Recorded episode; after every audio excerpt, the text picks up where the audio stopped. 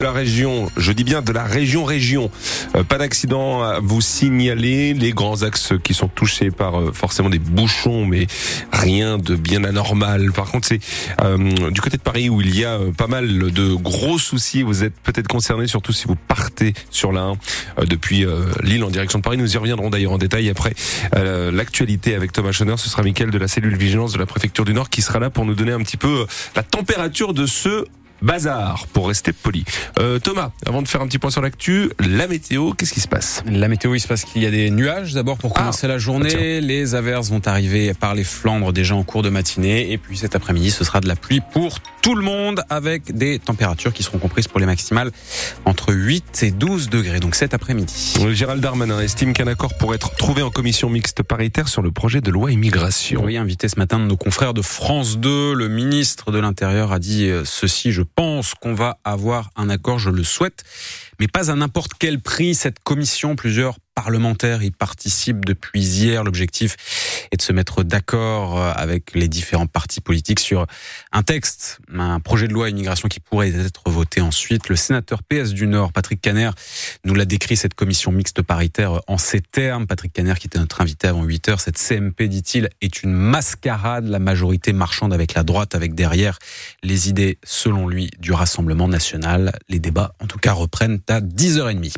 Au palais de justice de Lille, deuxième jour aujourd'hui au procès de ce vaste trafic de déchets jusqu'à la fin de la semaine. Neuf personnes vont être jugées pour avoir importé en France plus de 10 000 tonnes de gravats, de détritus venus de Belgique, des déchets qui ont été confiés dans un premier temps de manière totalement illégale à des centres de traitement qui n'ont jamais été payés. Des déchets qui ensuite, dans un second temps, ont aussi été déversés en pleine nature dans le Nord, mais aussi en Moselle. À ce sujet, plusieurs associations de défense de l'environnement se sont portés partie civile dans ce procès. L'avocate Muriel Rueff les représente. Il y a une dimension pédagogique et puis ce sont des, associations qui, euh, qui participent énormément euh, à la planification, euh, à la gestion des déchets, à la politique sur les déchets, tout ça. Et tout ça fait, appel à des process, des processus dans lesquels les associations de défense de l'environnement s'impliquent énormément.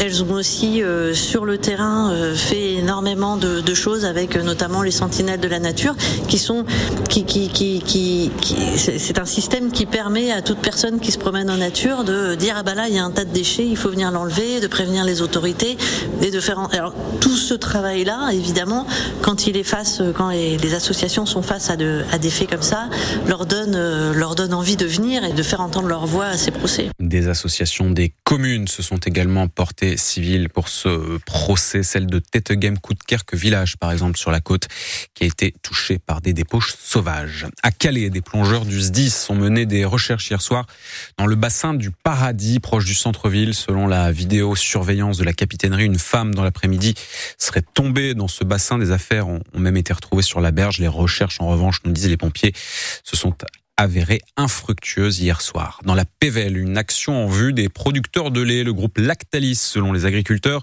a refusé la hausse de 5% demandée par les producteurs pour que ceux-ci se rémunèrent. Le point de rendez-vous pour cette action prévue cet après-midi a été donné à Auchy-les-Orchis sans plus de détails sur ce que prévoient de faire les agriculteurs. Le football, avec les deux dernières de, les deux dernières journées de championnat avant la trêve. La Ligue 1, c'est demain, parce que ça rime. La Ligue 2, c'est ce soir, mais là, ça ne rime pas. À 20h45 ce soir, Dunkerque, qui est 19e, reçoit Bordeaux, 17e au classement. Valenciennes, dans le même temps, Valenciennes, le VAFC dernier du championnat, joue à Ajaccio, qui est 7e au classement. Une fois que ce sera terminé, ce sera les vacances de Noël aussi pour les joueurs de foot.